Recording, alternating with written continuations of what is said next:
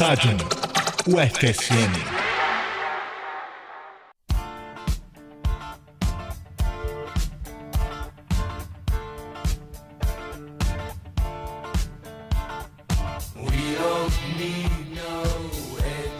Bom dia, boa tarde, boa noite.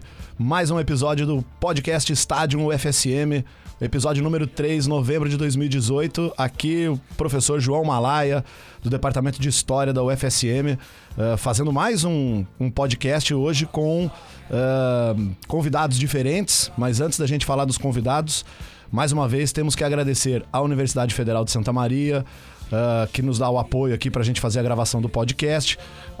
Fazer também um agradecimento à Rádio UniFM e à Rádio Universidade, 800 kHz AM, e à Rádio UniFM 107.9 aqui de Santa Maria. Uh, todo mundo pode ouvir a rádio aí no aplicativo radios.net. Então ouçam aí a Rádio UniFM que nos apoia bastante. E o programa, o podcast, é uma produção do Stadium, grupo de estudos de história do esporte e das práticas lúdicas. Hoje nós temos aqui, além de tradicionalmente Jonathan Ferreira na técnica nos ajudando sempre. Temos dois convidados que na verdade não são convidados, são membros do estádio e hoje vão ter a oportunidade de participar. Temos, temos aqui com a gente primeiro Tiago Lindemeyer. E aí, Tiago? Boa tarde a todos, boa tarde professor, boa tarde ao Jonathan, boa tarde Edu. É, meu nome é Thiago, sou acadêmico do sexto semestre de História, é, faço parte então é, do Grupo Estágio e meu intuito no Grupo Estágio é trabalhar sobre é, jogadores negros no pós-abolição em Santa Maria. Boa, boa. E temos também aqui o outro uh, participante de hoje, Eduardo Costa, o Edu Costa. Boa tarde, Edu. Boa tarde, boa tarde, professor. Boa tarde, Thiago. Boa tarde, Jonathan.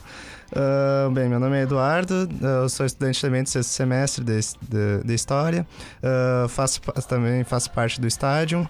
Bem, meu, meu intuito em participar do estádio é justamente estar... Uh, pesquisando então sobre um, o futebol e a ditadura civil-militar, assim como o futebol foi uh, serviu de discurso político e como também serviu como resistência. Boa, boa. Então são dois jovens pesquisadores que temos aqui e, e o pessoal deve estar tá ouvindo aí, a gente colocou um, o Roger Waters, né? Como a gente fala aqui sobre história do esporte e das práticas lúdicas também, hoje a gente vai falar um pouquinho sobre, sobre o Roger Waters e as manifestações do Roger Waters no, nos shows que ele fez aqui no Brasil. Antes da gente começar e antes da gente falar do podcast, gostaria só que o Edu lembrasse pra gente aí, o pessoal que quiser entrar em contato com a gente, quiser conhecer o nosso grupo, ouvir o podcast, o Edu vai dar as dicas aí de como é que vocês podem entrar em contato com a gente. Uh, bem, no Facebook, uh, nossa página é Stadium UFSM. No Twitter, arroba Stadium UFSM. Nosso e-mail, stadiumufsm.gmail.com e também nosso podcast está disponível no SoundCloud e no iPod. Quem quiser então ouvir o podcast pode baixar nessas plataformas aí, ou na plataforma do SoundCloud, ou então na própria plataforma do iPod. Uh, você encontra lá, Stadium UFSM. E o, já temos assim algumas pessoas que têm dito, né, que na hora de lavar uma louça, coloca ali no, no Walkman, né? No, no fonezinho de ouvido, no Walkman. Olha o velho falando, né? Já não tem Walkman há muito tempo, né, cara? Mas coloca ali no, no, celular com fonezinho de ouvido, ou coloca no carro também, ou na hora de vir pra faculdade, no ônibus, né? Então, podcast rápido, é, sem muito é, blá blá blá, sem muito lenga-lenga. E a gente já parte aqui pro, pra explicar hoje o que, que a gente vai falar, né? Como tradicionalmente são quatro blocos, a gente vai falar no primeiro bloco da cultura popular, do lazer e do esporte. Dessa vez nós vamos falar de bandas. Como é que eu poderia definir? Bandas de sons mais extremos, né? mais pesados e que vem assumindo nos últimos anos, nos últimos tempos, discursos antifascistas. Então a gente vai uh, dar um panorama um pouquinho sobre essas bandas e vamos ter o prazer de entrevistar a Yasmin, guitarrista e vocalista da banda Escrota. Daqui a pouco vai estar aqui com a gente e vai bater um papo com a gente sobre esse movimento das bandas antifascistas no Brasil. O segundo bloco é o noticiário acadêmico, em que a gente vai fazer umas chamadas, né? Vamos falar das chamadas das revistas. E o Edu vai falar um pouquinho da participação dele no sexto Congresso Internacional dos Estudantes de História, que foi em Lima, no Peru. No quarto, no Terceiro bloco, entrevistamos o professor Kleber Dias, que é professor da Educação Física da UFMG, da Universidade Federal de Minas Gerais. E no quinto bloco a gente tem o noticiário, né? As, que, as coisas que rolaram aí no, no, no mundo do esporte e do lazer no último mês, em que a gente vai falar um pouquinho do show do Roger Waters. Vamos falar também, o Edu vai falar um pouquinho de uma ação do Novembro Negro do Esporte Clube Bahia, que é muito legal. E o Thiago vai falar de apoio que alguns jogadores deram a políticos nessa última eleição, eh, levantando voz aí para um lado ou para o outro, né? E a gente vai abordar um pouquinho esse, esse posicionamento. Então é isso. Vamos pro primeiro bloco agora, que é o bloco de cultura popular do lazer e do esporte.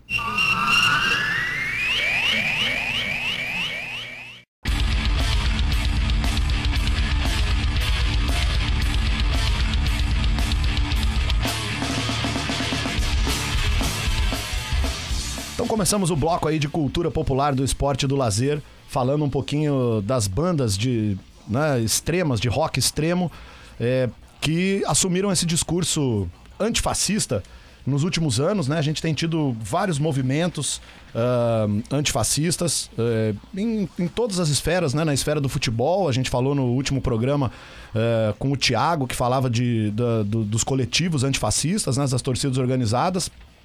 E e agora a gente vem vendo também um movimento desse crescer muito na música, né? Vocês ouviram aí no comecinho já um trechinho da, da, da banda Escrota, né? Que tá tocando aí no fundinho pra gente.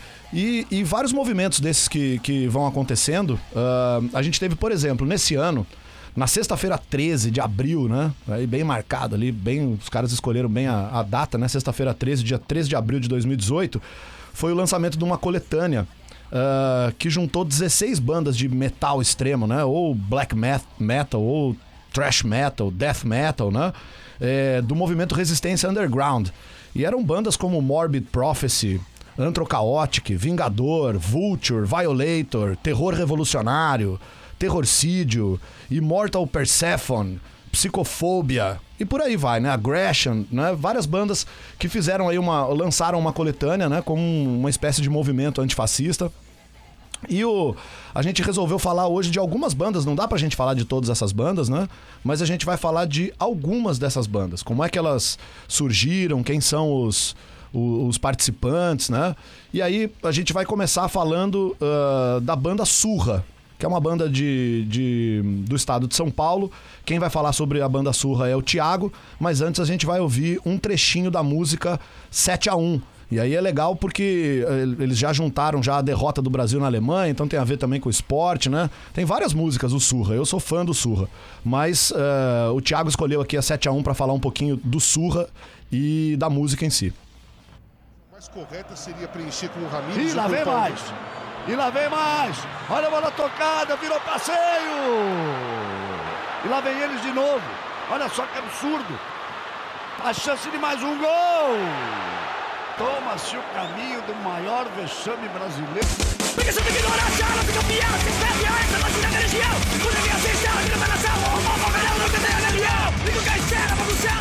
Bom, galera, então essa é uma banda, a banda Surra, como o professor João falou, é uma banda de São Paulo, mais especificamente de Santos. Ela foi fundada em 2012, tem como integrantes o Léo Mesquita, que é responsável por ser o vocalista e o guitarrista, Guilherme Elias, que é o baixista e também é, faz a parte do vocal, e o Vitor Miranda, que é o baterista. Esse também é o considerável precursor do nome Surra, já que a palavra surra era um, muito, muito usada por ele como gíria e o nome da banda então ficou Surra. É, o som então que eles fazem é um hardcore com crossover e tiveram influências de bandas como Raso do Porão, Paura e bandas gringas como Hatter Bridge e Slayer. É, então a, a música 7 a 1 ela faz uma crítica social da realidade que nós estamos vivendo até hoje, desde 2014 até hoje. O Surra é interessante também, Thiago. É, eles uh, eram um quarteto antes de se chamar Surra, né? Aí saiu um dos integrantes da banda, eles resolveram continuar a banda com outro nome acabaram de fazer uma turnê na Europa, né? Tocaram em Barcelona, tocaram em Lisboa. É, e eles têm um repertório de músicas é, bastante politizadas, né? Eles, além do, do 7 a 1 tem uma, uma das músicas que eu gosto bastante, é o Daqui Pra Pior. É, e você pode encontrar aí no Spotify da vida, YouTube. É, o site dele, você tem aí anotado? é o surrahc.com.br. HC de hardcore, né? Então, surrahc.com.br. Essa é uma das, das bandas aí que vem assumindo um papel preponderante na, nessa luta antifascista. E depois a, a Yasmin, ela vai bater um papo com a gente, a gente vai pedir para ela explicar um pouco mais desse movimento, como é que, como é que funciona, né? É, mas o Surra é uma das bandas mais significativas é, desse, desse novo movimento. A gente vai falar um pouquinho agora de uma outra banda que não é tão extrema, né? Ela é uma banda mais de ska, que é a banda Flicts. E o Edu vai contar um pouquinho pra gente da banda Flicts, mas antes a gente vai ouvir um trechinho da música deles, Desmascarar Sua Bandeira. Então vamos ouvir aí um pouquinho do Flicts, daqui a pouco o Edu fala com vocês sobre a banda.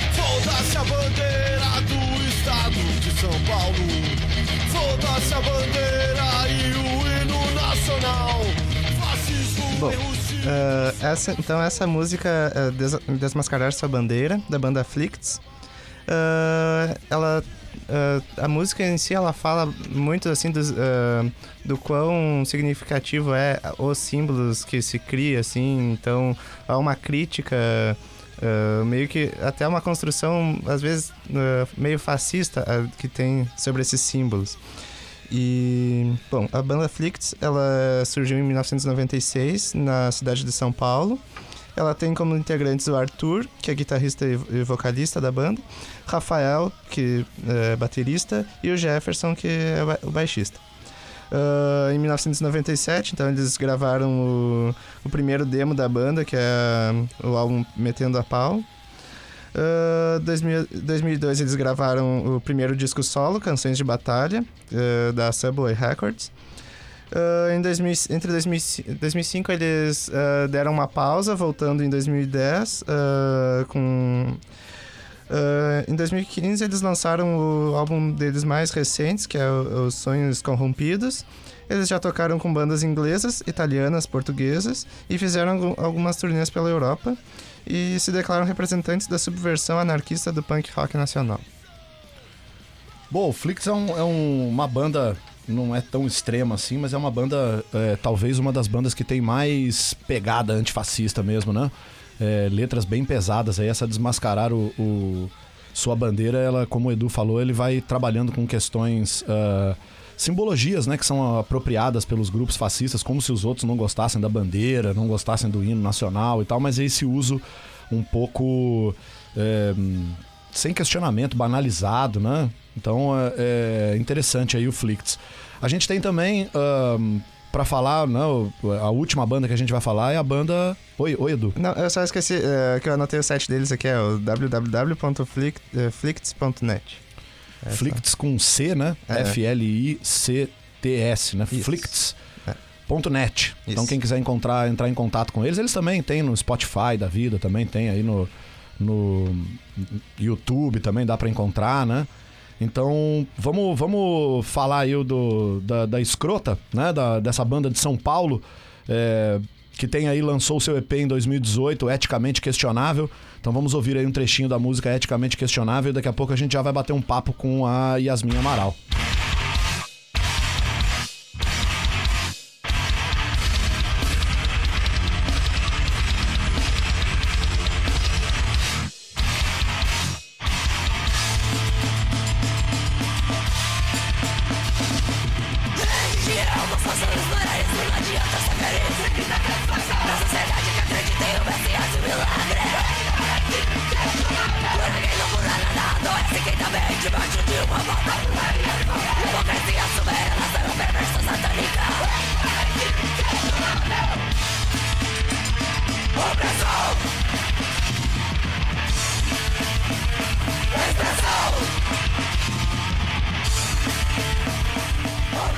Essa música eticamente questionável da banda Escrota, ba- uma banda de São Paulo formada pela Yasmin Amaral na guitarra, Tami Leopoldo no baixo e Miriam Momesso na bateria.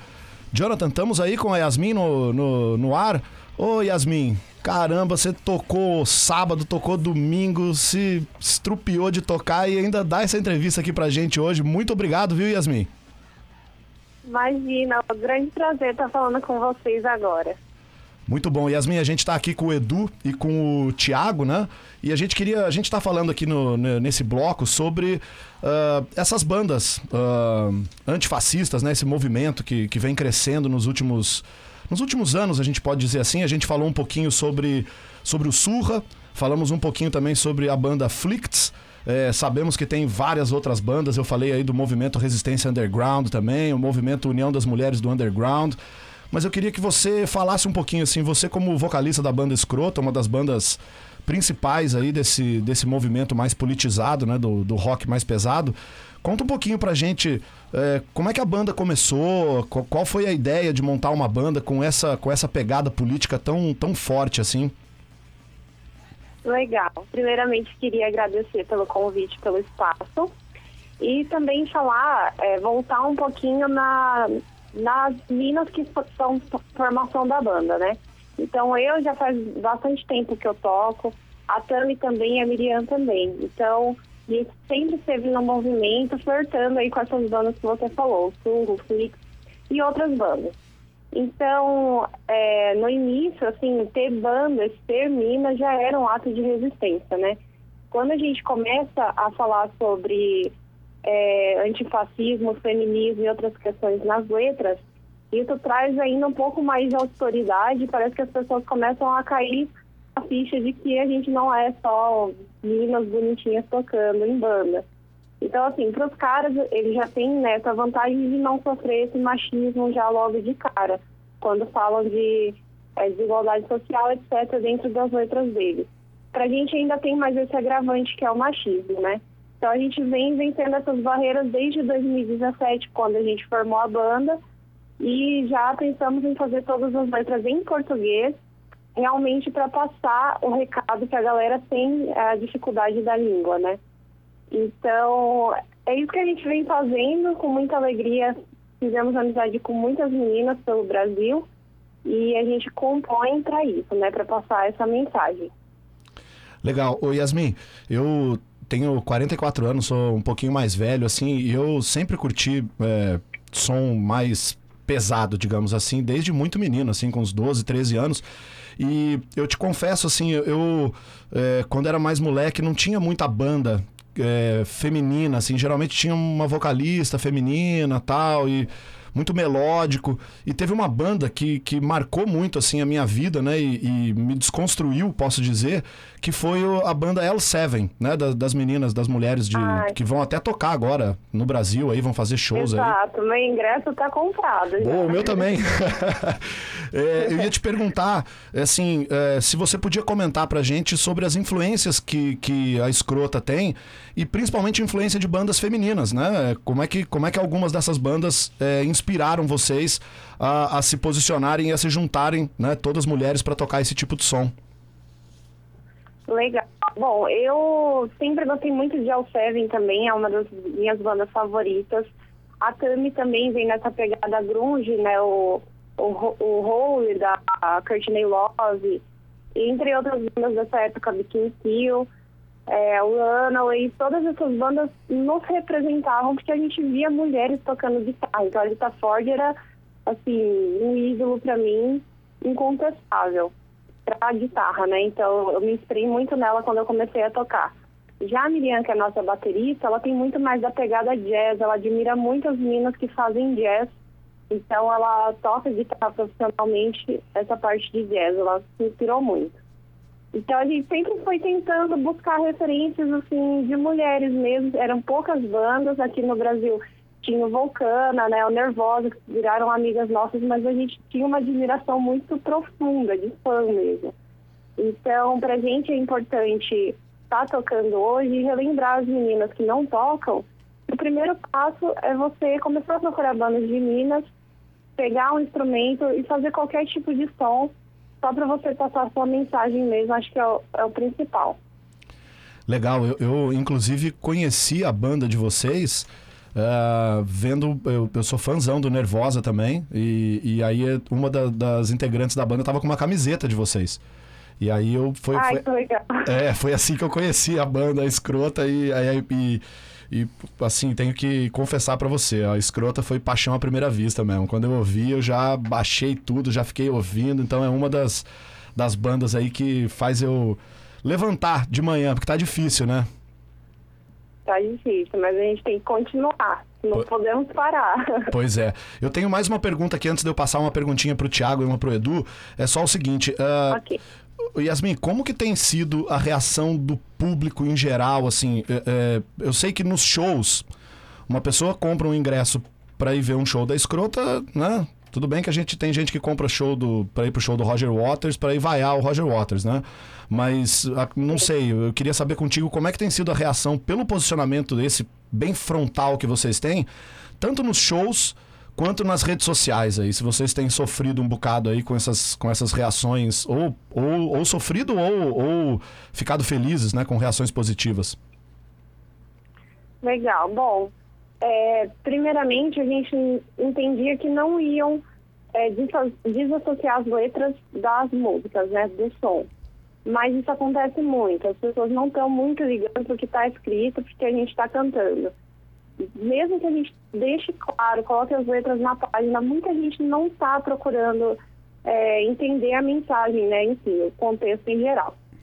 Ok, tendo isso em vista, a gente sofreu já vários tipos de ataques. Desde em show, já tiraram o microfone da nossa mão, é, por, mais por questões de machismo mesmo, a gente vem sofrendo. Questão de antifascismo, a gente sofre com os, caras que são fascistas, né? Os caras e as meninas também.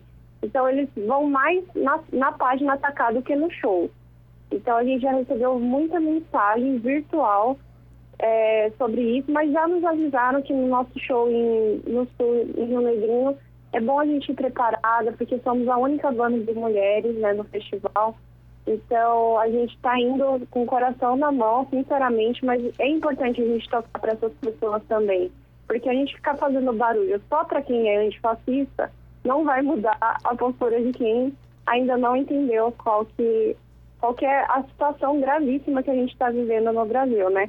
Então a gente não pensa em desistir em momento algum, nem de cancelar o show, nem nada do tipo, mas a gente fica sim com receio de acontecer alguma agressão mais é, forte, né? Uma agressão física, enfim. Mas a gente vai continuar até que não consigam mais que a gente continue. Boa, boa. Parabéns pela tua postura, viu? Parabéns pela postura da banda toda. É, a gente sabe como é difícil se posicionar nos dias de hoje. É, vou passar aqui uma perguntinha pro, pro Edu. Uh, boa tarde, Yasmin. Tudo, uh, parabéns aí pela iniciativa. Uh, bom, eu gostaria de saber, assim, de ti, assim, se tu e as integrantes da banda, vocês participam de algum coletivo ou a própria banda está inserida em alguma atividade política para além da, da própria banda? Legal, Edu. Bom, é, a gente não está participando de nenhum coletivo ativamente. O que acontece é que a gente tem contato com muitos coletivos no Brasil inteiro. Então, quando a gente foi para Brasília, a gente foi por, coletivo, na cidade de São Paulo, Rio, é, até em Curitiba também a gente foi por coletivos. Então, são coletivos de amigas nossas que a gente tem bastante contato. Atividades políticas, eu acho que faço mais parte por conta de eu trabalhar com comunicação já fiz assessoramento de várias atividades de militância. A Miriam também, a baterista, né, ela está em Moçambique numa atividade de intercâmbio musical voltado para mulheres que tocam em Moçambique. Então, ela também faz esse tipo de atividade. Hoje, a Tami, ela também ajuda sempre que ela pode a causa animal, né? Ela não é vegana nem nada, mas ela ajuda bastante a causa animal e mas ela está desempregada, ela não faz muito mais do que é, o que está dentro das possibilidades dela. Eu acho que isso é importante. Todos estarem envolvidos em pelo menos um pouquinho no seu dia a dia de fazer a diferença. Boa tarde, Yasmin. É, parabéns pela, pela banda. Então a minha pergunta é quais Obrigada. bandas que vocês curtem ou que, que estejam numa pegada mais antifascista, é, tanto num cenário nacional quanto, quanto internacional? Beleza. Bom, é, aqui no Brasil a gente tem tocado muito com Cosmogonia, que é uma banda de 98, se não me engano, e voltou, são Minas também, que formam a banda. Além dessa, tem o Manger Cadáver, que também é bastante conhecido, que tem a Nata no vocal. E tem várias bandas também para o Nordeste, que também tem postura antifascista, tem a Bad Clip de Pará, do Pará.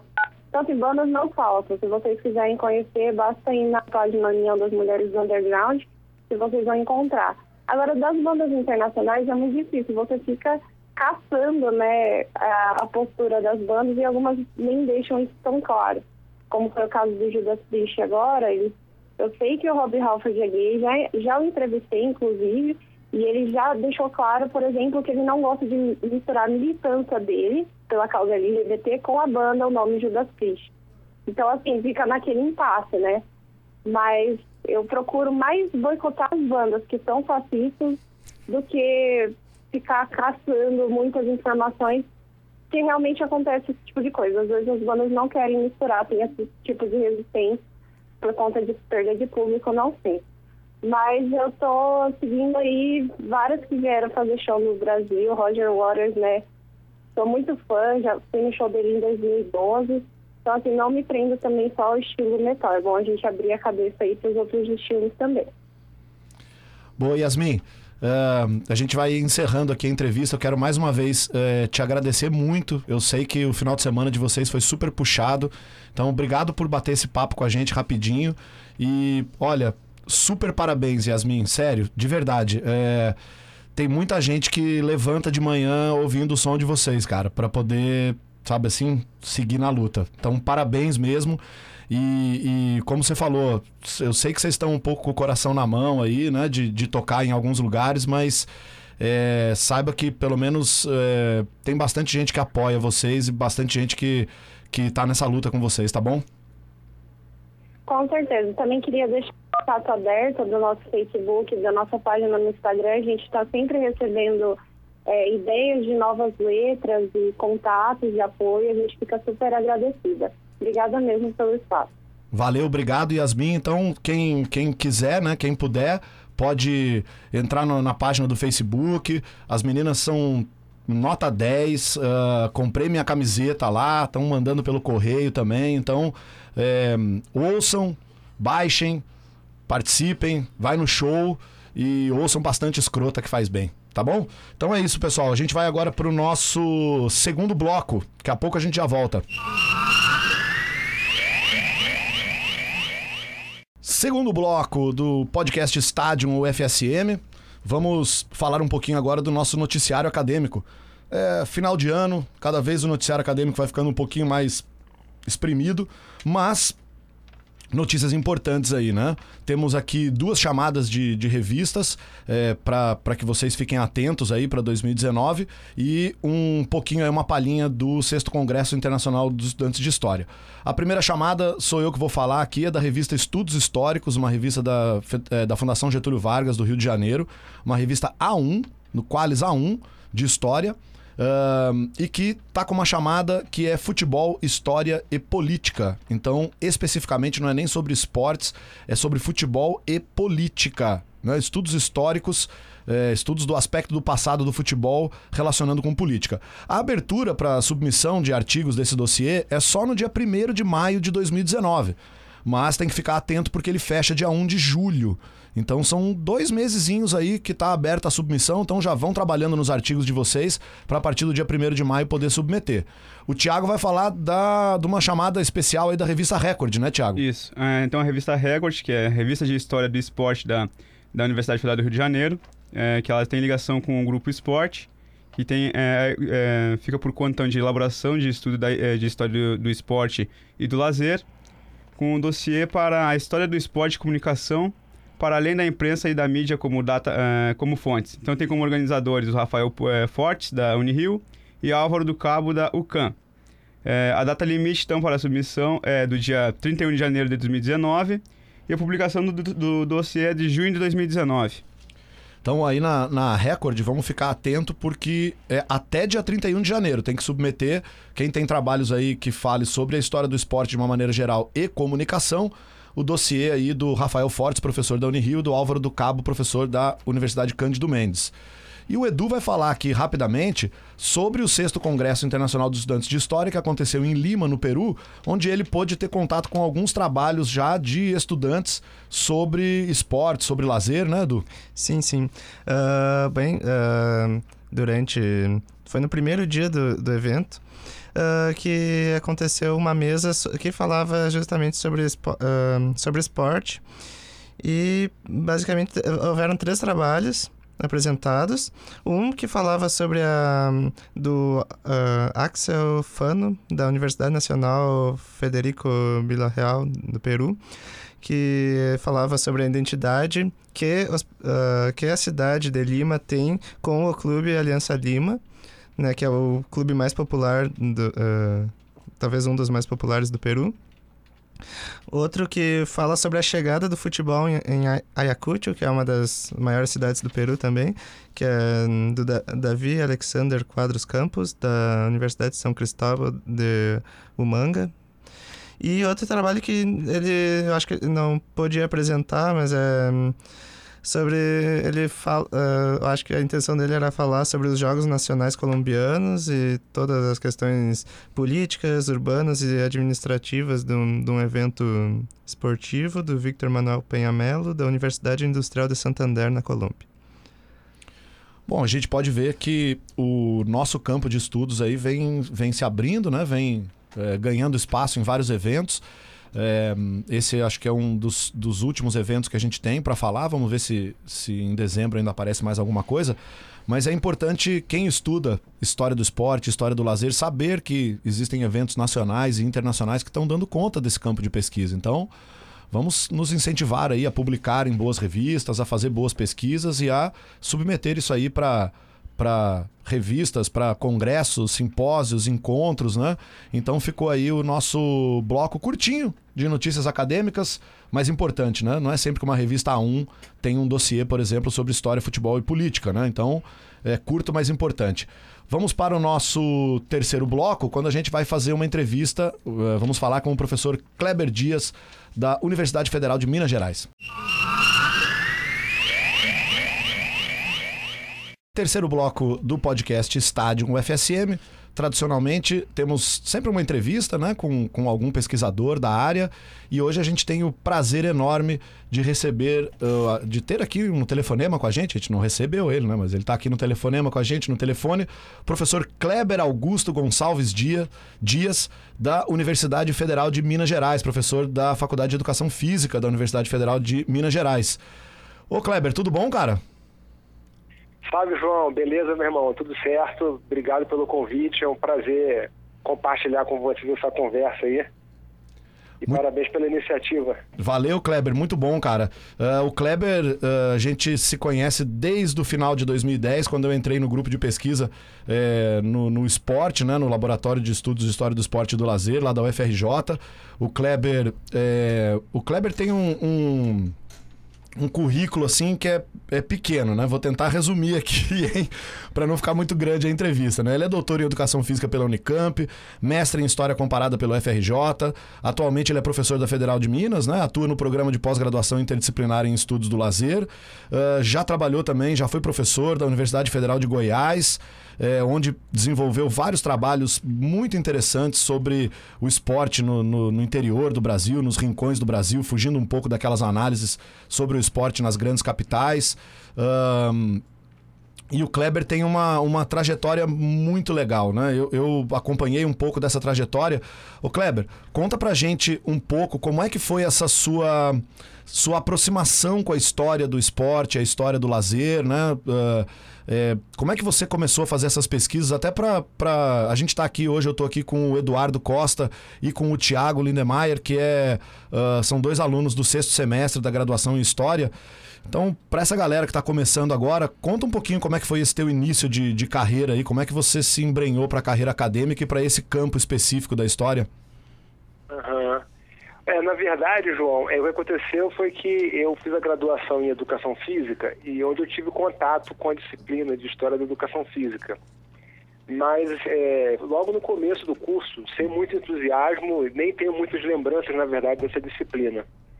E já no final do curso, eu tive uma, uma outra disciplina é, dedicada especificamente aos estudos do lazer, é, com o professor Edmundo, que também era, na época, professor da Universidade Federal Fluminense, e atuava é, com um grupo de pesquisa junto com o nosso amigo Vitor Melo nessas discussões sobre o lazer.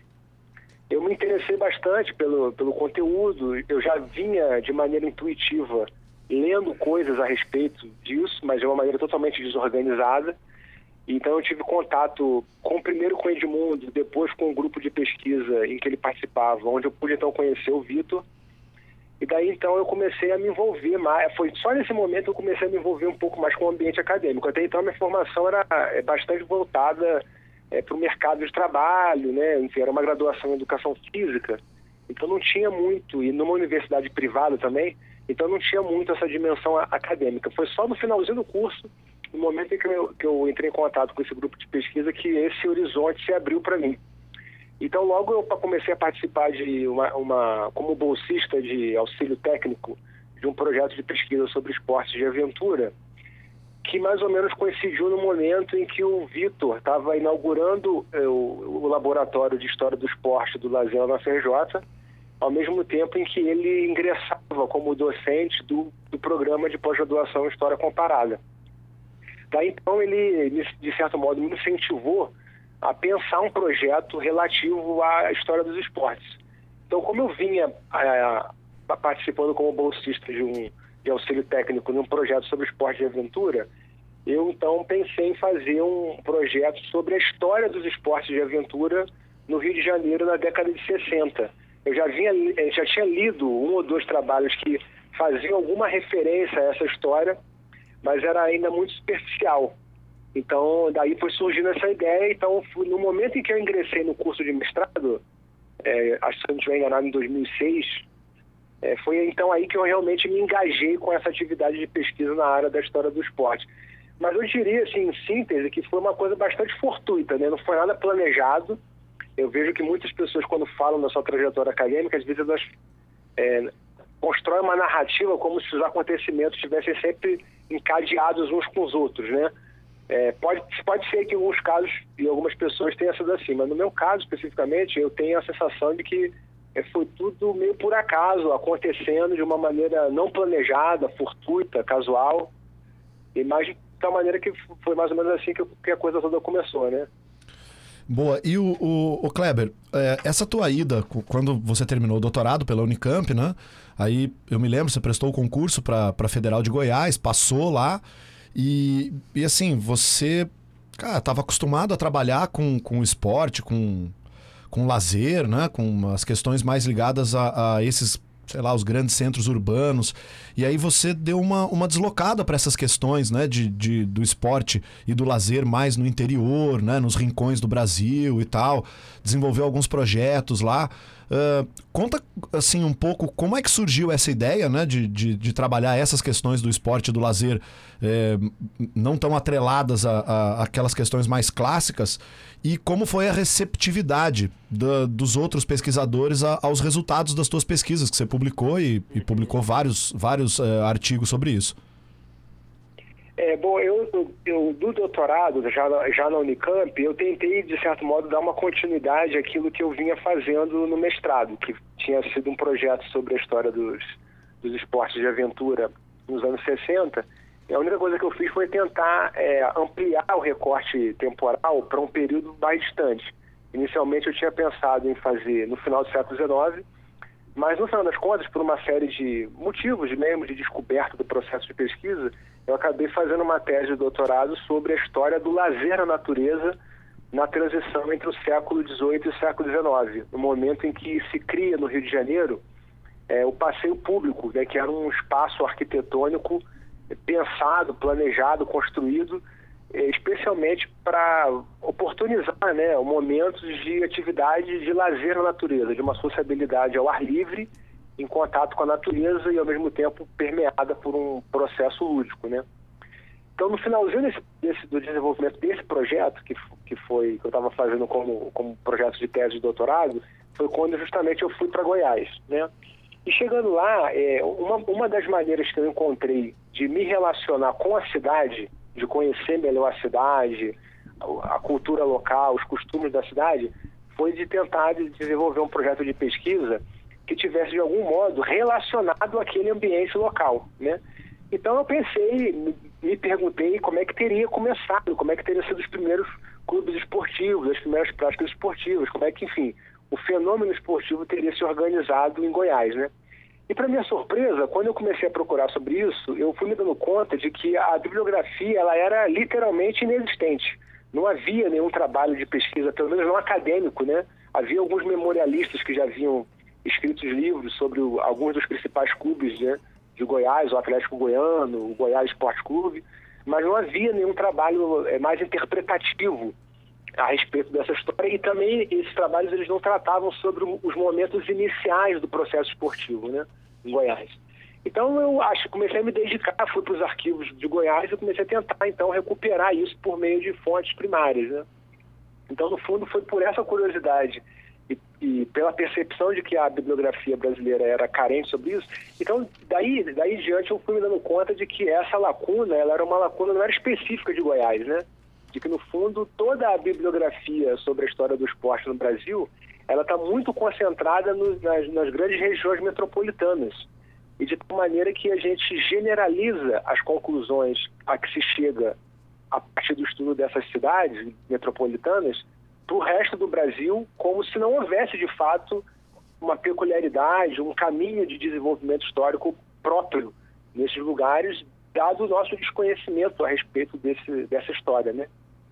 Então foi, na verdade, assim que eu comecei a, a me despertar por esse interesse.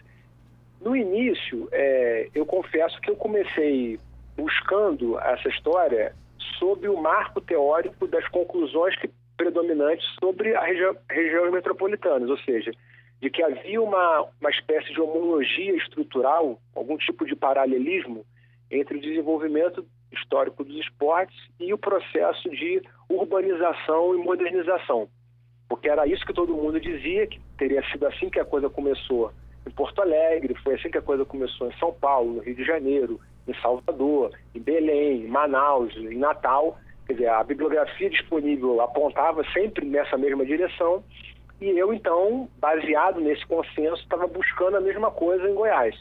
Na medida que eu ia descobrindo, é, fazendo as primeiras descobertas arquivísticas, eu não conseguia, de maneira nenhuma, fazer nenhum tipo de associação entre o surgimento dos primeiros clubes, das primeiras partidas de futebol, das primeiras ligas esportivas, com qualquer tipo de processo de modernização. De fato, Goiás, no fundo, era uma, uma grande roça, isso na década de 1910, 1920, mas a despeito de qualquer processo de urbanização, havia, assim mesmo, um processo de desenvolvimento esportivo.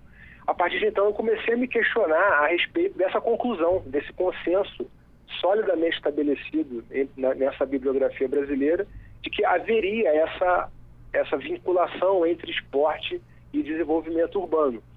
Então, eu primeiro fiz isso em Goiás, na sequência, eu, eu me, me, fiz a mesma pergunta com relação ao Mato Grosso, e agora a gente continua aqui, a gente tem um grupo de pesquisa sobre história do lazer aqui também na UFMG, em que a gente continua se fazendo essa mesma pergunta para regiões cada vez mais, digamos assim, distantes, né?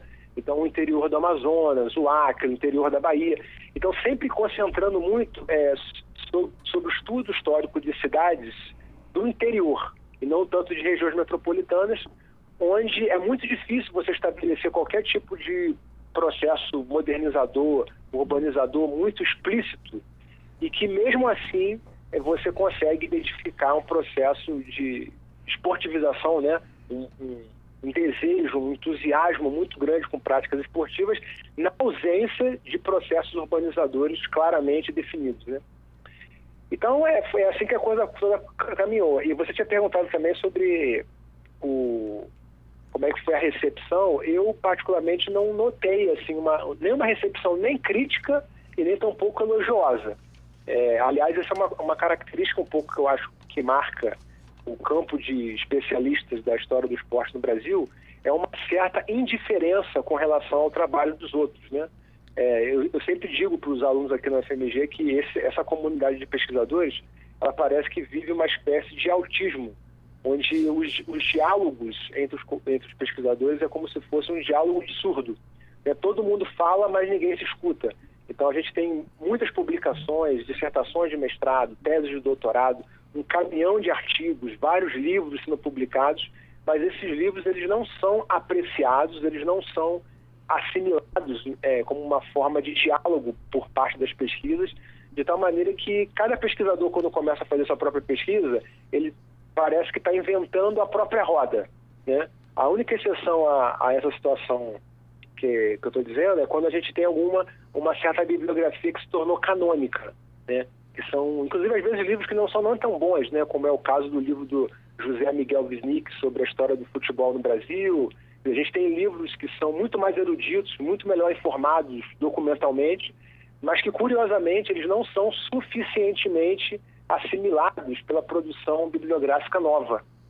De tal maneira que eu acho que esse trabalho que eu fiz nos últimos anos sobre a história do esporte nos sertões do Brasil, ele foi marcado um pouco por essa diferença que não é específica, exclusiva do, do meu trabalho. É uma coisa que eu acho que marca um pouco todo o debate sobre a história do esporte no Brasil se dá hoje nesse universo de silêncio, de indiferença, de falta de diálogo, né?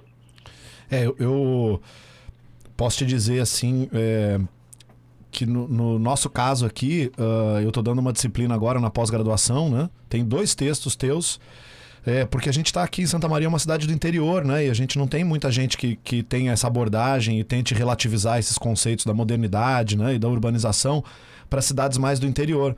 Então, é, a gente tenta, tá tentando aqui fazer esse diálogo, né? Tentando, e concordo bastante com você. Acho que é, são poucos os, os, os, historiadores, os pesquisadores do nosso campo que se leem, se criticam, se, se usam como referência, né?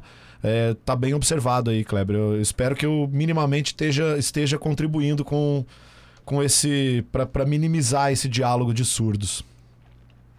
Uhum, não, com certeza. No fundo, eu sempre encontro com o Rafael Fortes, né, e também com o Vitor Mello, a gente conversa muito sobre isso, e a gente costuma brincar dizendo que, assim, isso que eu disse, dessa indiferença, tem umas cinco ou seis exceções no Brasil de gente que realmente está comprometida em levar o trabalho dos outros a sério, né, e de, de ler, e de criticar, e de elogiar, e de, de tentar fazer algum tipo de diálogo, né, dizendo, olha, o que o fulano de tal disse a respeito de tal região está é, tá de acordo com aquilo que a gente está encontrando aqui na nossa região. Ou ao contrário, né? não está aí. Parece que talvez a interpretação dele lá seja um pouco errada, enviesada, talvez tenha exagerado aqui, tenha faltado ali. E, de fato, a gente precisa talvez pensar mecanismos de estimular mais esse tipo de coisa, né? Talvez é, é, estimulando até os estudantes a fazerem resenhas críticas né, de trabalhos, de, de artigos, escrever artigos oferecendo respostas a artigos que foram publicados em, em revistas, né? Alguma coisa desse tipo talvez seria interessante até para animar um pouco mais o debate, né? Pois é. Porque, não sei se você tem esse, esse, sentimento aí, mas às vezes a gente tem uma sensação de é, muito isolamento, né? Quer dizer, um trabalho muito solitário nos arquivos e você quando escreve, é, nem ali você consegue criar um vínculo de comunicação com essa comunidade. Então acaba sendo uma coisa realmente muito isolada, muito é, sozinho, muito solitária, né? É. O Edu tem uma, uma pergunta para você, o Eduardo Costa. Uh, bom, boa tarde, Kleber. Uh, então, eu, eu, eu, estive procurando no seu Lattes, assim, eu vi uma, um projeto de pesquisa que, uh, que tu coordenou entre 2013 e 2015. E eu queria saber, então, em relação a esse projeto que ele pesquisava de, um, sobre o lazer em diversos países da América Latina. Queria saber, assim, como o projeto ele conseguiu abarcar as diferentes formas de lazer e de práticas esportivas entre os países do continente, uma vez que há muitos casos, como a Colômbia, na Venezuela, no México, assim, em que eles possuem uma maior influência dos esportes praticados nos Estados Unidos, como o beisebol, o futebol americano. Uhum. Bom, boa tarde, Eduardo. Obrigado pela sua questão. É, esse projeto, na verdade, foi um projeto do qual eu participei. Eu não era o coordenador, e o coordenador desse projeto foi o Vitor Melo, é, e era um projeto muito ligado ao tempo presente. Então, ele não era um projeto, digamos assim, é, mais convencional de história do esporte, nem do lazer, e ele estava muito é, especificamente concentrado é, com relação à distribuição geográfica de equipamentos de lazer. Então a pergunta que nós fazíamos ali era de que maneira as bibliotecas, os museus, os cinemas, os teatros, os centros culturais, os parques ecológicos, de que maneira é, esses equipamentos eles estavam distribuídos pela geografia de diferentes cidades da, da América do Sul. Né? É, no caso ali foi Medellín, na Colômbia, é, Bogotá também, Buenos Aires, é, algumas cidades do Brasil, é, tô, talvez esteja me escapando alguma, teve uma ou duas cidades de outros países. Então, no fundo, foi um projeto comparado, mas nessa perspectiva mais contemporânea e muito ligado à questão da infraestrutura do, dos equipamentos de lazer, né?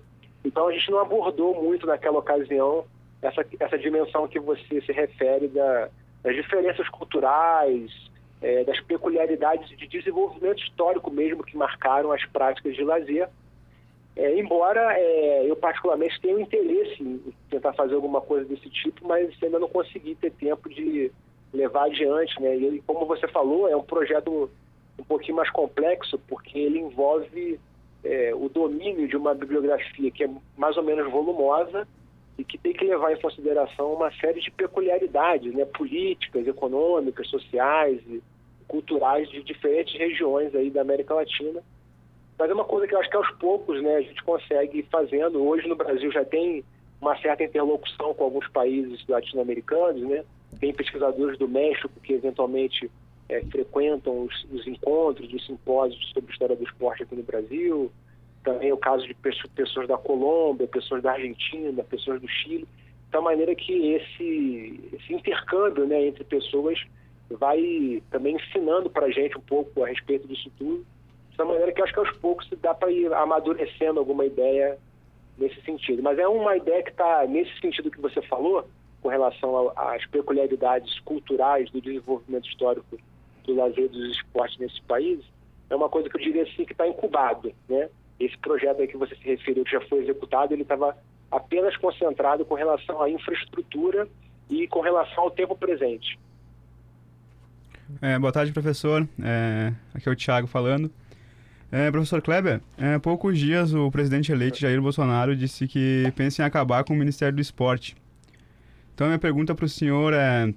Eu queria perguntar para o senhor, então, como que o senhor consegue ver é, quais as principais consequências que um futuro possível fim do Ministério do Esporte pode acarretar na, na vida dos atletas e dentro da, da esfera social? Uhum. Bom, boa pergunta. Aliás, é uma coisa até que eu, para 2019 eu gostaria de tentar desenvolver. Inclusive, eu acho que o próprio João tem um artigo muito interessante publicado no International Journal of the History of Sport sobre esse assunto, em que ele faz um panorama sobre a evolução das políticas de esporte no Brasil ao longo do século XX, né? Então, eu particularmente tenho interesse né, no assunto sobre a história política é, das políticas de esporte no, no, Brasil, mas as políticas contemporâneas, né? depois dos anos 70, dos anos 80. É, bom, eu particularmente, é, eu acho que a principal consequência que a extinção do Ministério do Esporte teria seria um golpe, talvez um golpe de morte de algumas organizações esportivas muito bem organizadas que conseguem é, fazer lobby, subornar deputados, conseguem fazer organizar um grupo de pressão que, que é capaz de drenar recursos públicos em favor dessas próprias instituições. Né? Eu me refiro aqui ao Comitê Olímpico Brasileiro, à Confederação Brasileira de Futebol, ao Comitê Brasileiro de Clubes, enfim, essas grandes instituições esportivas que, no fundo, conseguem agenciar apoios políticos para garantir alguns privilégios, o acesso privilegiado aos recursos públicos em favor de seus próprios interesses. É, segundo estimativas feitas por vários pesquisadores do Brasil inteiro que estudam políticas de esporte contemporânea, desde que o Ministério do Esporte foi criado em 2003, é, então, quer dizer, nós temos mais ou menos 15 anos de funcionamento do Ministério do Esporte e ao longo desse tempo, por volta de 70% de todos os recursos gastos com o esporte no Brasil foi gasto visando o esporte de alto rendimento. Então, é, quando a gente fala que o fim do Ministério do Esporte seria o fim de um determinado direito social, de que as crianças pobres deixariam de praticar esporte, isso é mentira, né? Durante 15 anos, os recursos públicos não foram gastos com crianças pobres, não foram voltados para projetos sociais que buscam é, facilitar a prática esportiva de crianças. Só para ter uma ideia, segundo o censo escolar de 2017, portanto é o dado mais recente oficial que você tem sobre isso, 65% das escolas públicas brasileiras não têm quadra esportiva, não tem infraestrutura esportiva mínima para a prática de esporte e de educação física. De tal maneira que esse Ministério do Esporte, no fundo, ele vem servindo para garantir o interesse de grupos muito bem organizados, que são capazes de influenciar a opinião pública, que são capazes de mobilizar atletas que têm uma penetração é, grande na mídia, que são capazes de mobilizar muitos seguidores nas redes sociais em favor de uma causa que é uma causa esportiva. Além disso, a própria ideia de que o esporte ele serve como um veículo de inclusão social, de melhora de índices educacionais, tudo isso é muito carente de evidências empíricas. Nós não temos é, os sociólogos, os antropólogos que se debruçam sobre isso, não conseguem estabelecer um vínculo muito claro entre é, uma coisa e outra. A prática de esporte entre jovens e crianças pobres não necessariamente é uma coisa positiva e benéfica. Talvez é, uma série de outras atividades poderiam ser oferecidas e que estariam mais de acordo com as necessidades sociais que essas crianças têm, né? Então a gente tem uma certa ilusão de que é uma coisa necessariamente boa, mas existe uma ideologia por trás dessa, dessa retórica da positividade do esporte que, no fundo, não tem muita, é, muita evidência empírica, né? Então, de tal maneira que, no fundo, os setores progressistas que refletem, que pesquisam e que pensam sobre as políticas de esporte, eles, no fundo, deveriam comemorar o fim do Ministério do Esporte, porque é o fim da, da teta que essas organizações criminosas ligadas aos esportes usam para roubar recursos públicos para pagar viagens internacionais, para comprar champanhe e para comprar o caviar que eles vão comer lá na, nos coquetéis que eles oferecem nas festas deles. Né? Então, parece que está com os dias contados. Né? Vamos ver o que, que vai acontecer daqui para frente. Legal, Kleber. Olha, é, sabemos aqui que você está doando um tempo precioso da tua vida porque você está com a tua filhinha que acabou de nascer.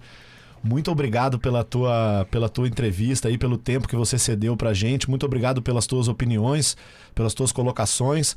É, queria te fazer um elogio antes da gente terminar, é, Kleber um elogio público pelo teu esforço de fazer trabalhos de historiografia. A gente sabe o quão difícil é alguém se mobilizar, ler tantas obras para fazer esse trabalho, né? E praticamente não temos. Você é o único pesquisador do Brasil que se, se propõe um pouco a se debruçar sobre esses trabalhos de historiografia, principalmente historiografia do lazer, né? Do esporte a gente tem uma coisinha ou outra, mas parabéns aí por, esse, por essa caminhada, parabéns pelo pelo teu, pelos teus é, trabalhos que você vem desenvolvendo na UFMG e parabéns pela tua filha também, né? Com certeza. Valeu, irmão. A gente está aqui super feliz. Obrigado pelas palavras. Assim, foi ótimo que ela está agora descansando. A gente está tirando de letra, né? Como eu falei para você ontem. E é uma honra poder conversar contigo e com seus alunos aí do, do, do interior do Rio Grande do Sul. E você sabe que você é uma pessoa que, que nós temos aqui na UFMG na mais autoestima só citei esse teu artigo que você publicou recentemente sobre a história da, das políticas de esporte no Brasil, mas dentre vários outros trabalhos que você tem, que nós temos aqui como referência obrigatória das nossas leituras. Né? Então é uma honra poder compartilhar contigo essa conversa aí. Obrigado pelo convite. Valeu, Clebão. Um grande abraço para ti e a gente já Valeu, vai caminhando para o nosso último bloco, então. Valeu, Kleber. Um abraço, cara. Valeu, abração, irmão. Fiquem bem aí, galera. Um grande abraço.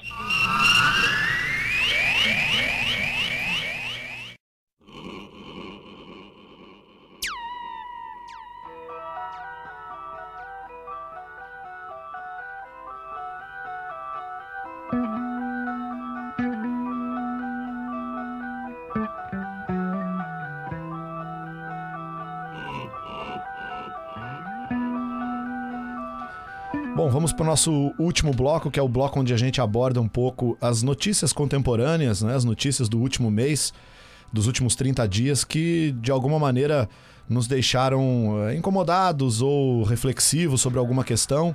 E uma da, eu, eu escolhi aqui falar sobre uh, os shows do Roger Waters no Brasil, né? E por isso a gente começa aí com a música Pigs, é, uma das músicas que ele tocou no show.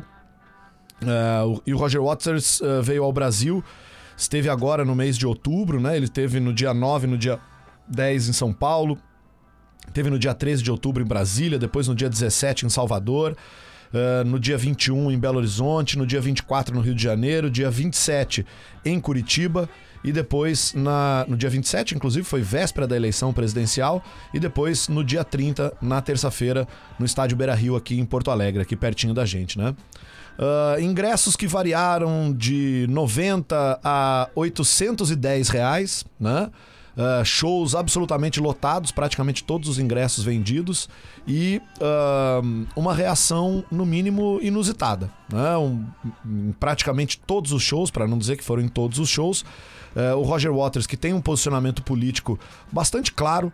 É, contra regimes autoritários, e aí não é, no caso, o Roger Waters não faz diferença entre regimes de direita ou de esquerda, mas regimes autoritários, né, totalitários, um, sempre foi um, um, um, artista muito engajado nessa questão. E o Roger Waters uh, resolveu colocar no, no, no, telão, né? Que são telões enormes que ele apresenta nos seus shows, aquele o Ele Não, né? Uma, uma mensagem que ficou aí, que foi bastante difundida durante as eleições. E no, logo nos primeiros shows em São Paulo, ele teve uma reação que acho que ele nem, nem mesmo ele esperava, né? Ele foi muito vaiado no, no Ele Não, e depois em Brasília também, é, em Salvador também, em Belo Horizonte também. É, o, o, público um pouco dividido. Eu não fui em nenhum show desses, né? Eu já tinha ido no show em 2012, né? No show do The Wall. É, dessa vez eu não pude ir, os ingressos estavam muito caros e rolava num dia de semana, ia ser difícil sair aqui da UFSM. Mas tivemos um colega nosso, o professor Luiz Augusto Farinati, que esteve presente no show. Uh, e ele, ele nos disse que foi bem dividido aqui no Rio Grande do Sul, já após a eleição, a reação do, do, do público, né? É, isso causou tanta estranheza no, no, Roger Waters, né? Inclusive no dia da. da no, na véspera da eleição, é, ele recebeu um comunicado de que não podia se manifestar politicamente, porque senão ele seria preso, porque era véspera de eleição e tal. E ele acabou passando as suas mensagens antes da meia-noite, que era o período máximo que ele podia, ou das 10 horas da noite, já não me lembro qual era o, o limite ali, mas ele teve que fazer o. É, postar suas mensagens antes desse horário limite. É, e aí ele acabou sendo entrevistado pelo Caetano Veloso, depois deu entrevista no Fantástico, né? E um pouco indignado. Né? É, eu acho que todos nós que gostamos de, de Pink Floyd, de Roger Waters e, e, entendemos um pouco da letra, ou nos preocupamos em entender o que o Roger Waters está cantando, ficamos no mínimo surpresos. Né? Não sei o que vocês acham aí, o Thiago e o, e o Edu, é, de um cidadão pagar aí 800 reais para ir num show e depois ficar vaiando o artista porque diz que ele se posicionou politicamente de acordo com aquilo que ele sempre se, se, se posicionou, né? Sim. Não, é, e na própria reação nas redes sociais sobre isso, né? Tipo, te, uh, como. Te, tendo gente assim falando, chegando ao ponto de dizer que o Roger Waters não entendeu, não entendeu, não entendeu as letras que ele próprio escreveu, assim, né? É, chega, chegou a um ponto muito absurdo isso, assim. E, e é de fato, assim, muitas pessoas que, que foram lá para vaiar de certo nunca entenderam a, a, as críticas que estão. É, é, enfim, as críticas que ele propõe assim nas músicas dele, né? Bom, é impensável pensar em pagar 800 conto pra assistir um show e saber que não entender nada das letras que o cara prega, o que, que ele prega, a história de vida que passou a mãe dele e o pai dele durante o período de, de, é, que eles passaram na Segunda Guerra. Na Segunda Guerra é inacreditável. É, a gente teve até no Reclame Aqui, gente fazendo reclamação do show, né? É uma coisa meio. Eu não, eu não, eu não tenho um adjetivo para dar para isso aí, porque você paga e vai no show e depois porque o cara se posicionou politicamente de acordo com aquilo que ele acredita, você vai no Reclame Aqui para pedir teu dinheiro de volta. É simples, né, cara? Não compra, não vai no show, né? Mas é um pouco é, o que a Yasmin tinha falado na, na entrevista, né? Que ela vai no, ela canta, elas cantam em português e muitas vezes elas vão no show e as pessoas estão lá, né, é, vociferando contra elas, ah, vocês estão falando isso, não é, não mistura. E aí vem aquele papo que a gente já tá cansado, né? Ah, rock e política não se mistura, futebol e política não se mistura. É, não se mistura só quando, quando não convém, né? Pra quem não se mistura. Até porque a gente vai falar daqui a pouco aqui de, de pessoas que misturaram esporte e política e não receberam essas críticas por terem misturado o esporte e a política, né? Pois é. Não, e até citar um caso assim que chegou a, chegou a ser cogitado abrir um. Como é que é? Uma CPI é, para investigar a produtora do show do Roger Waters, que provavelmente teria recebido dinheiro da Lei Rouanet. Não, é, olha, fica aqui pra, pra gente aqui, acho que fica um, sei lá, um, uma dica, né, pessoal? Conheçam os artistas que vocês compram ingressos, que vocês compram discos, que vocês compram camisetas, né? Vale a pena para não pagar um micão desse daí, de pagar 700 reais num show do Roger Waters para ir lá vaiar o, o, o, o, senhor, né? Um senhor de idade que já é bem conhecido, já faz um bom tempo. Então fica aí o, a sugestão, né? Conheçam os artistas que vocês consomem para não, não pagar muito mico aí, né? Bom, vamos aqui ao, a segunda notícia que a gente vai falar é do, do. O Edu vai falar um pouquinho de uma ação sensacional do Esporte Clube Bahia agora no mês de novembro, né, Edu? Sim, sim. É, no dia 4 de novembro, então, o, uh, abrindo então o mês da, da consciência negra, né?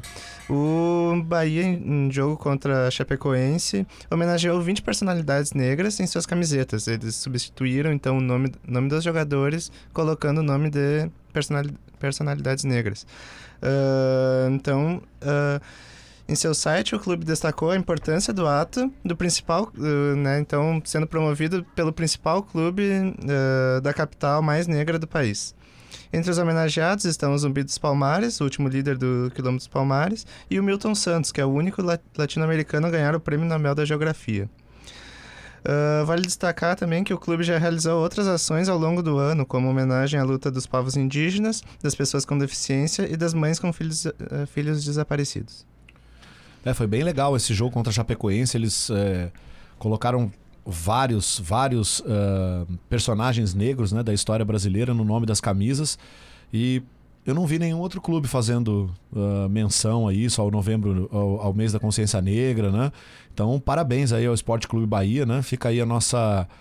É, nosso agradecimento por, por enfrentarem também esse, é, essa luta mesmo de, de, recuperação de personagens negros da história do Brasil, é, que às vezes parece que não é nada, mas para quem é torcedor do Bahia, para quem acompanha o Bahia, para pessoas que é, não conhecem muito da história do povo negro na Bahia, é uma maneira, né? Já é uma maneira de se abrir uma portinha ali para a gente poder entender um pouco melhor essa questão. Com certeza. E também, né, ver que tipo, isso no futebol brasileiro ainda é uma. É quase que inovador, assim, porque é raro os times uh, uh, se engajarem em uma, em uma luta política, assim. Também temos, uh, acho que o outro caso que eu me lembro, assim, agora é do Corinthians, assim, que esse ano também fez uma... Uma, uma recordação assim da, da democracia corintiana, que foi um movimento que foi em oposição ao regime militar, à ditadura civil-militar, e não, sinceramente não sei citar outro exemplo assim, pelo menos dos times da Série A, assim, enquanto a gente vê em outros países isso é uma coisa já muito mais avançada, assim. Na Argentina, por é. exemplo, né? É. Todo ano os clubes uh, celebram a data do fim da ditadura na Argentina, fazem postagens nas redes sociais, né? Então é importante que clubes aí como o Bahia, como o Corinthians, o Corinthians fez uma campanha também esse ano de respeito às mulheres no estádio também, né? Que era o, aquela hashtag respeita as minas. Então é importante, né? É importante que os clubes se, se posicionem e nos ajudem nesse processo de conscientização. É, Para a gente terminar, é, a gente vai, vai falar de um, de um fenômeno aí. Quem vai falar um pouquinho mais é o Tiago, de um fenômeno é, que a gente viu nessas eleições, que é uh, jogadores e, e, inclusive até um presidente de um clube, né? se posicionando em favor de um determinado candidato nas eleições. É, é algo que a gente cobra um pouco, né? Que os, que os jogadores se posicionem, que os clubes se posicionem. É, e aí, nessas eleições, acho que por conta de uma polarização grande que teve nas eleições, nós tivemos aí vários jogadores e, e um clube de futebol se posicionando uh, a favor do presidente que, que acabou ganhando a eleição, né? Infelizmente a gente não viu eh, jogadores se posicionando pro outro, né, a favor, a favor dos outros partidos. Eu, pelo menos, não vi tanto assim abertamente quanto a gente viu uh, em favor do, do, candidato que foi eleito. O Thiago vai falar um pouquinho disso pra gente. Bom, então na rodada do Campeonato Brasileiro entre Atlético Paranaense e América Mineiro, no dia 6 de outubro de 2016, jogadores a mando do, do presidente do clube, o Mário Celso Petraglia, Petraglia entraram, é, entraram em campo com uma camisa verde e amarela com uma frase que era slogan do, do presidenciável até então, Jair Bolsonaro.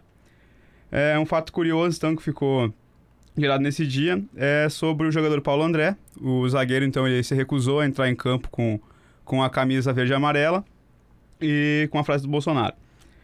É, outro ponto, então, que dá para ressaltar bastante aqui é o Atlético Paranaense é patrocinado pela Ravan e a Ravan também, junto com o, dono dela, o Luciano, é, fez campanha fortemente ao presidente eleito, é, o Bolsonaro. O clube, então, ele foi multado pela CBF em 70 mil reais, já que a entidade ele reprova qualquer tipo de apoio político, manifestações, manifestações políticas dentro de campo.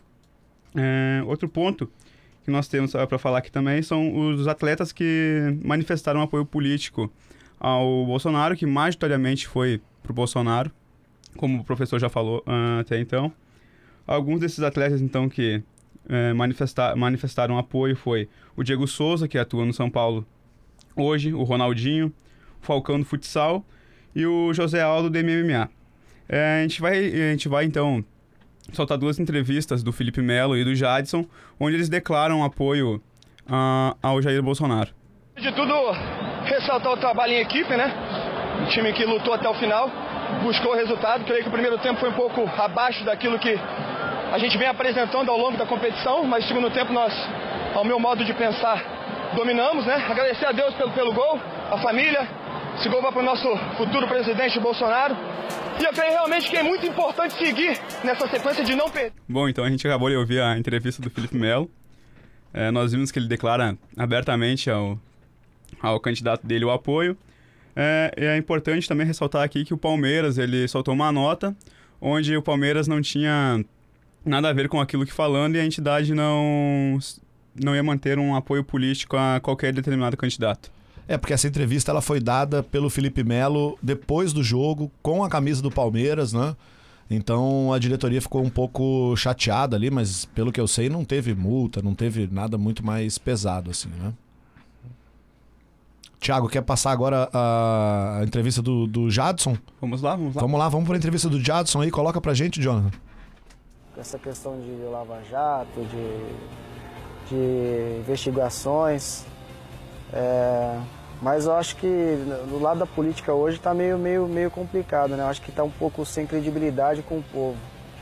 Mas o Bolsonaro, cara, eu já vi algumas entrevistas dele é, no YouTube, né? Então é um cara que parece ser um cara correto e é um cara que, se ele se candidatasse a presidente, eu, eu votaria nele, porque é um cara que, que briga pelos valores da família. É, isso aí, para mim, é, é fundamental. Bom, então essa entrevista do Jadson se passou alguns, alguns meses antes da, da candidatura do, do Bolsonaro, onde ele declara também abertamente apoio ao Jair é, é, eu fico me perguntando também como surgiu esse âmbito de atletas que começaram a apoiar o Bolsonaro, majoritariamente, sendo que do outro lado, sendo no candidato Ciro Gomes, Haddad, enfim, os outros presidenciáveis, não teve, não teve tantas manifestações políticas, a não ser de torcidas organizadas, como as Gaviões das Fiéis, que teve um ato contra o Bolsonaro, que eles fizeram é, e outras torcidas que não são tão, tão grandes de, de, outros, de outros times do Brasil. O, a gente teve ali, é, o Thiago citou o, o, zagueiro Paulo André, né? É bom lembrar que o zagueiro Paulo André ele é um dos fundadores do Bom Senso Futebol Clube, que foi um, um movimento que começou, né? Tentando é, pautar um pouco as questões dos jogadores. Eles uh, tentaram fazer uma série de movimentos é, de reclamação contra a CBF, horário de jogos, falta de descanso, né? E, e aí, o, o, quando o Atlético Paranaense perfilou aquela camiseta amarela, eh, o zagueiro Paulo André foi o único que não se posicionou, né? que não, não, não colocou a camiseta. É, é, um, é uma questão, né, para a gente entender melhor. Acho que a gente traz aqui é, notícias do, do, do, mundo aí do lazer e do, do esporte, justamente para chamar a reflexão, né? É, realmente foi uma onda de, de apoio que o, que o, o atual presidente eleito é, teve de jogadores de futebol. É, e a gente foi percebendo que a, a, partir do momento que um jogador se declarava, passou a ter outro jogador declarando, depois outro jogador. E aí a gente teve o Ronaldinho Gaúcho uh, também prestando o seu depoimento em redes sociais, né, colocando uma camiseta com, com o número do, do, presi do presidente na campanha eleitoral. Uh, é um, é um paralelo interessante, porque a gente teve na década de 80 o movimento da democracia corintiana, né? que, que uh, era um movimento contra um governo mais autoritário e tal. E agora a gente viu ali o, o, o Jadson falando da defesa dos valores da família, né? O, o Felipe Melo é evangélico também, ele fala bastante dessas questões da família, né? É, mas assim, eu vou deixar aqui a minha opinião. Minha opinião é que eh, aqui pelo menos a gente vê os jogadores tendo um posicionamento, né? Então, é, por mais que eu não concorde com o posicionamento deles, acho interessante os jogadores é, passarem a se posicionar e passarem a entender que a política também faz parte da vida deles, né? E que não é algo que está separado das suas esferas.